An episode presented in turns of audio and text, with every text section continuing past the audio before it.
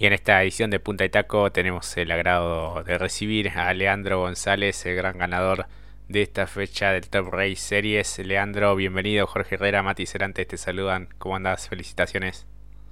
Hola chicos, muchas gracias. Bueno, Leandro, felicitaciones por, por lo que fue este triunfo en, en Paraná. Bueno, muchísimas gracias. ¿Qué, ¿Qué conclusiones, qué análisis haces de lo que fue esta fecha?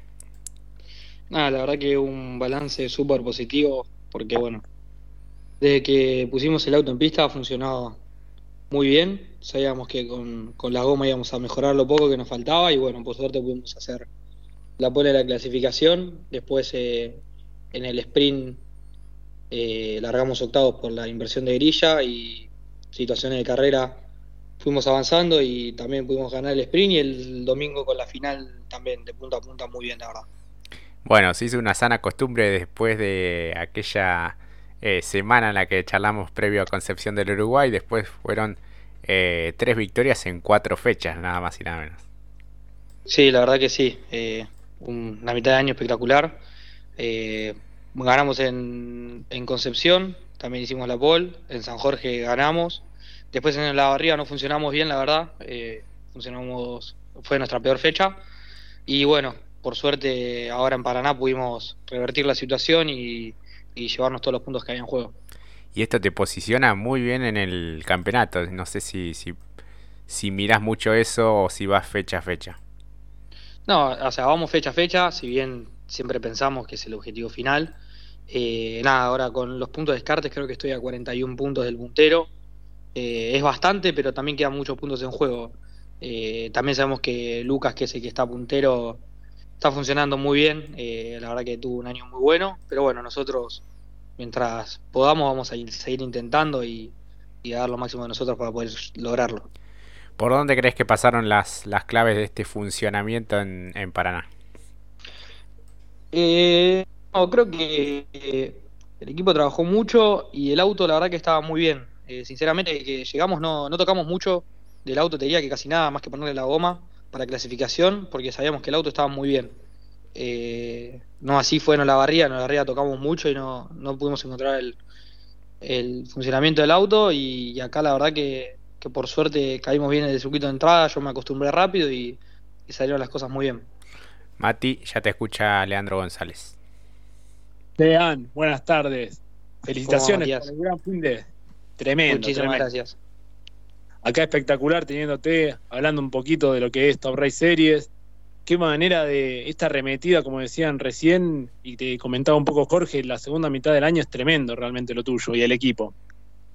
Sí, sí, sí, si bien tuvimos un año muy bueno, eh, nos faltaba redondear, eh, siempre tuvimos buenos resultados parciales, pero de una manera eh, muy, quizás que no muy regular.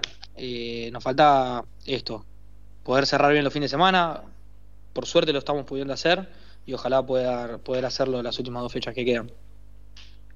Ahora concretamente, si bien un poco lo consultaba mi compañero Jorge, eh, vos viendo estas dos últimas fechas, ¿no?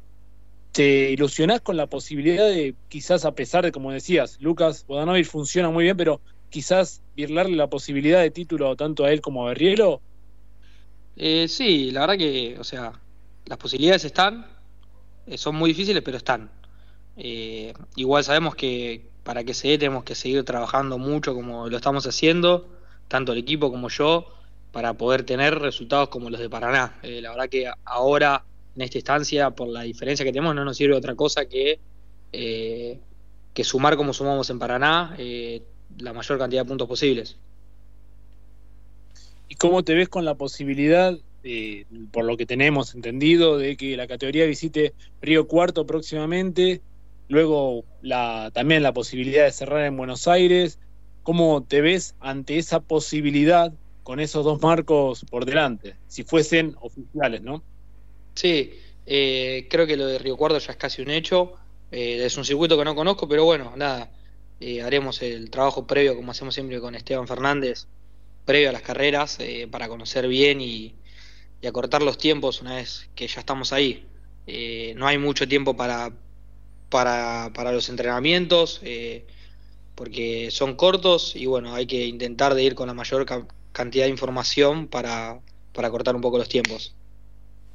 Algo que igualmente a vos y al equipo no les ha complicado porque cuando le agarran el toque la mano al circuito han demostrado que saben responder muy bien ante ese escaso tiempo que tienen de entrenamientos igual.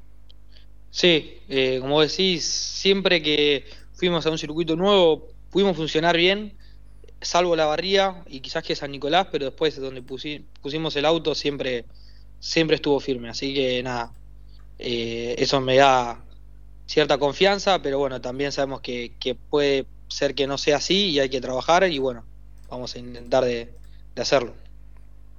Quizás ahora un poco también vaticinando siempre porque estamos haciendo futurología, quizás es muy pronto para preguntarte por lo complejo que es el año también en términos de país.